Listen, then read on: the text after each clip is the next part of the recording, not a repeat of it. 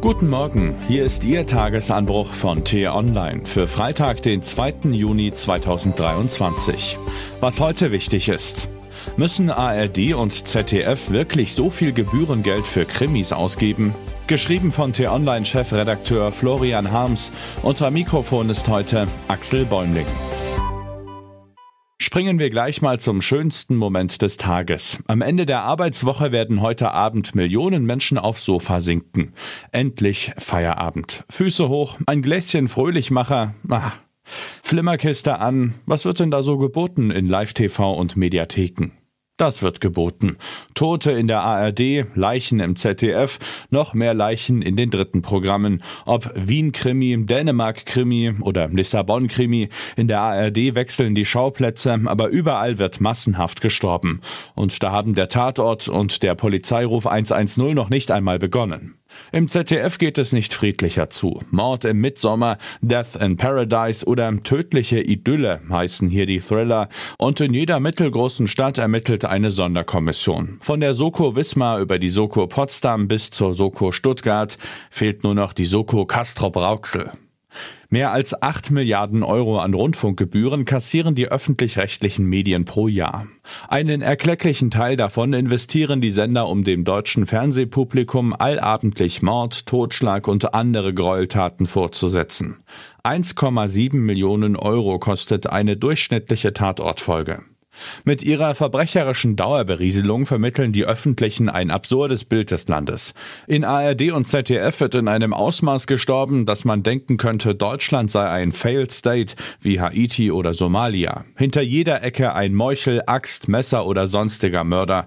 Die Chefs der Sender rechtfertigen das Mordsprogramm gewöhnlich mit einem Totschlagargument. Das Publikum will's halt so. Wo Leichen liegen und die Spannung bei der Täterjagd steigt, schalten viele ein. Und Quote schlägt alles. Damit machen sie es sich ziemlich einfach. Zu einfach. Natürlich gäbe es auch viele andere Themen, die sich ebenso spannend wie unterhaltsam erzählen ließen. Wann kommt zum Beispiel das Drama über den Abgasskandal bei VW, Mercedes und BMW?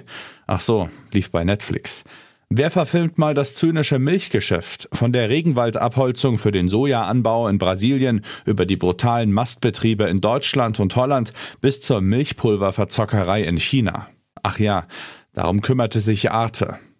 Wer dreht mal einen realistischen Film über die Abhörsysteme, mit denen die Amis auch die Bundesbürger ausspionieren?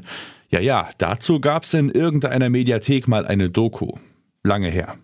Auch die vielen schönen Seiten Deutschlands ließen sich öfter in Spielfilmen zeigen, ohne dass es gleich in Arztserienkitsch ausarten muss. Gegen die Krimidichte in den Programmen von ARD und ZDF regt sich zunehmende Kritik. In Deutschland geschehen pro Jahr im Schnitt 250 Morde. Die öffentlich-rechtlichen bringen es auf deutlich über 1000, stellt Sachsen-Anhalts CDU-Regierungschef Rainer Haseloff fest. In der übergroßen Zahl an Krimis sieht er eine symptomatische Fehlentwicklung. Für die Unterhaltung wird viel mehr Geld ausgegeben als für die Information. Dort liegen finanzielle Spielräume. Das ist noch freundlich formuliert. Die öffentlich-rechtlichen machen an vielen Stellen ein hervorragendes Programm. Der Deutschlandfunk zählt zu den besten Inforadiosendern der Welt. Talkshows wie Maischberger und Markus Lanz transportieren politische Debatten in Millionen Wohnzimmer und leisten so einen Beitrag zu einer gut informierten Bürgergesellschaft. Wie wertvoll das ist, erkennt wer mal einen Abend lang ins amerikanische oder italienische TV-Programm zappt, wo sich viele Infosendungen in gegenseitigem Anschreien oder der zur Schaustellung leicht bekleideter Damen erschöpfen. Dennoch täte es ARD und ZDF gut, ihre Programmgestaltung grundlegend zu überdenken. Nach dem Aufruhr um den RBB und dem folgenden Vertrauensverlust vieler Zuschauer überboten sich ARD-Granten wie Tom Buro mit Reformvorschlägen. Seitdem hört man nicht mehr viel. Aussitzen ist aber keine Option.